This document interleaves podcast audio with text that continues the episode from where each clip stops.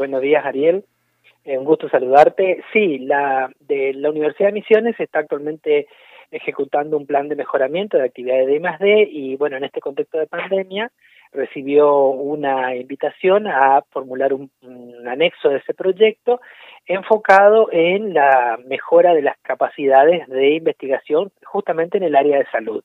Bueno, para eso este, se trabajó en un proyecto con un equipo eh, de, expertos y lo que se este, va a elaborar es un, lo que se va a construir es un laboratorio que tiene un nivel de bioseguridad dos más, quiere decir que tiene capacidades para trabajar con algunos patógenos eh, sin, sin permitir que estos puedan volcarse al medio, es decir, con lo suficiente nivel de seguridad como para que no se escape nada y que no haya ningún tipo de, contaminación.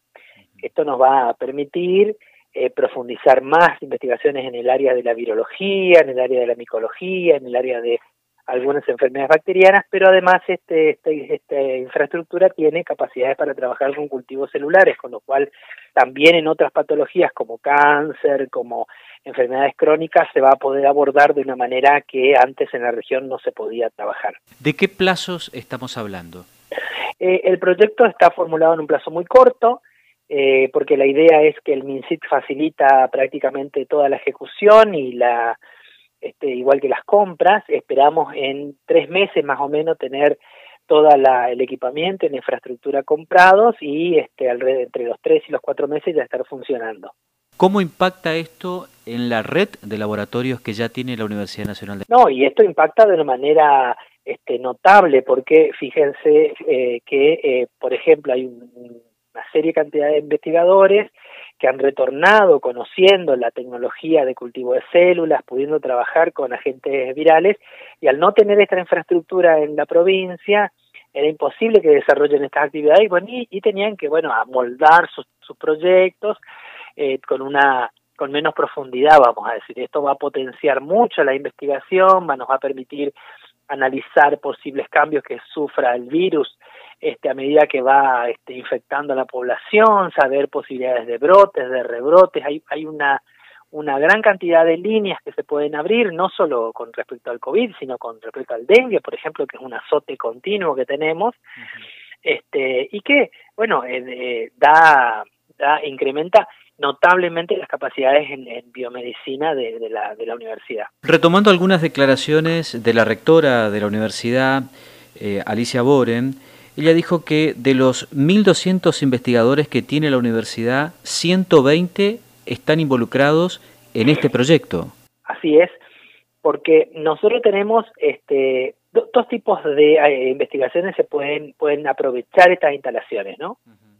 Eh, al ser parte de la red, la gente, los investigadores lo que hacen es solicitar un turno y utilizar la infraestructura, ¿sí? E incluso vamos a generar proyectos que se radiquen en el lugar y vamos a firmar este, de hecho, también hoy de mañana firmamos un convenio con la provincia para tener algún proyecto interdisciplinar interjurisdiccional. Eh, el, dentro de ese grupo de proyectos tenés aquellos que se vinculan de manera directa con el lugar, que son los que trabajan en estas enfermedades específicamente que estábamos hablando recién, y tenés los investigadores que la abordan de manera indirecta. Por ejemplo, si yo estoy trabajando en una tela que puede servir para elaborar un barbijo, ¿sí? que de alguna forma, o una indumentaria, que tenga algunos componentes que impidan que el virus se mantenga activo en su superficie, tengo que probarlo infectando esa tela con el virus, ¿sí? o con un virus similar de similares características. Y para eso tengo que contar con estas instalaciones para poder hacerlo. Es decir, tenés investigaciones en tecnología que se van a poder aplicar y que van a poder mejorar su impacto a través también de este laboratorio. Siempre se habla de la federalización de recursos para las investigaciones y especialmente las ligadas al mundo académico. ¿Cómo evalúa, doctor Zapata, esto que ha ocurrido hoy? Y, fíjate que, eh, bueno, obviamente estamos ante un cambio de mi visión de la investigación. Un, como bien lo dijo Salvareza en su, en su discurso, y, y me consta, porque además lo conozco personalmente y sé cómo él, perdón, cómo él piensa, eh, realmente es necesario perdón, que los recursos en investigación se vuelquen a la jurisdicción, a las provincias, porque si nosotros no llegamos este, con a la población, digamos, con esta investigación, nosotros vamos a quedar con otra vez con un país centralizado, poco federal. A mí me parece, en esta, tengo la sensación, a través de la firma de un convenio anterior que ya tenemos con el Ministerio, en donde nos han dado más recursos para mejorar la infraestructura en I+.D., este convenio que estamos firmando ahora, eh, otros convenios que estamos accediendo a través de la Secretaría de Política Universitaria, que estamos realmente ante un pensamiento federal que intenta que los recursos lleguen a la provincia, con lo cual me alegra mucho, este, nos anima a seguir trabajando en este sentido y tengo que decirlo al aire, eh, nosotros para la elaboración, la elaboración de este proyecto contamos realmente con todo el apoyo de los técnicos del MINSIS que colaboraron con nosotros y se sentaron a escribir a la par y a tratar de mejorar y contribuir al proyecto que estábamos formulando. Salvando esto que ya tiene financiamiento y fue anunciado hoy, ¿cuántos proyectos de estas características tiene la Universidad Nacional de Misiones que esperan financiamiento? Mira, nosotros tenemos, este, bueno, después tenemos varios proyectos que están relacionados con justamente estas capacidades, eh, con equipamiento que estamos comprando que eh, luego este, se van a incluir en el sistema nacional. Los sistemas nacionales son también una red de laboratorios, pero a nivel nacional financiados por el Ministerio de Ciencia y Tecnología. Bueno, en esto este, hemos instalado un equipo de rayos X, hemos instalado un equipo de citometría de flujo, hemos instalado un equipo de espectrometría de masa para que la gente por ahí lo conozca. Son, son técnicas complejas y que requieren equipamiento costoso, y que a través de estas redes vamos a recibir anualmente un financiamiento para mantenerlos, para mejorarlos y para agregarle complementos.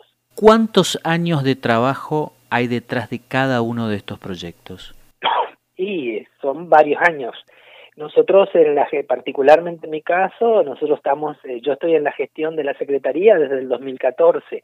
El escribir el plan de mejoramiento, la autoevaluación primero, luego el, el plan de mejoramiento, luego acceder a la financiación y nos llevó prácticamente cuatro años la primera gestión y desde el 2018, 2017, 2018 empezamos a recibir los beneficios y bueno, actualmente hemos invertido este, bastante. El, el, el programa de mejoramiento nomás que tenemos ahora es de 52 millones, más estos 12 millones del ministerio y más todo lo que invertimos antes, que son 7 y 7, 14, más otros 7, 28, y unos 100 millones de pesos ya hemos invertido fácilmente en infraestructura y equipamiento en la universidad. 100, millones de pesos, es un digo. 100 millones de pesos como poco.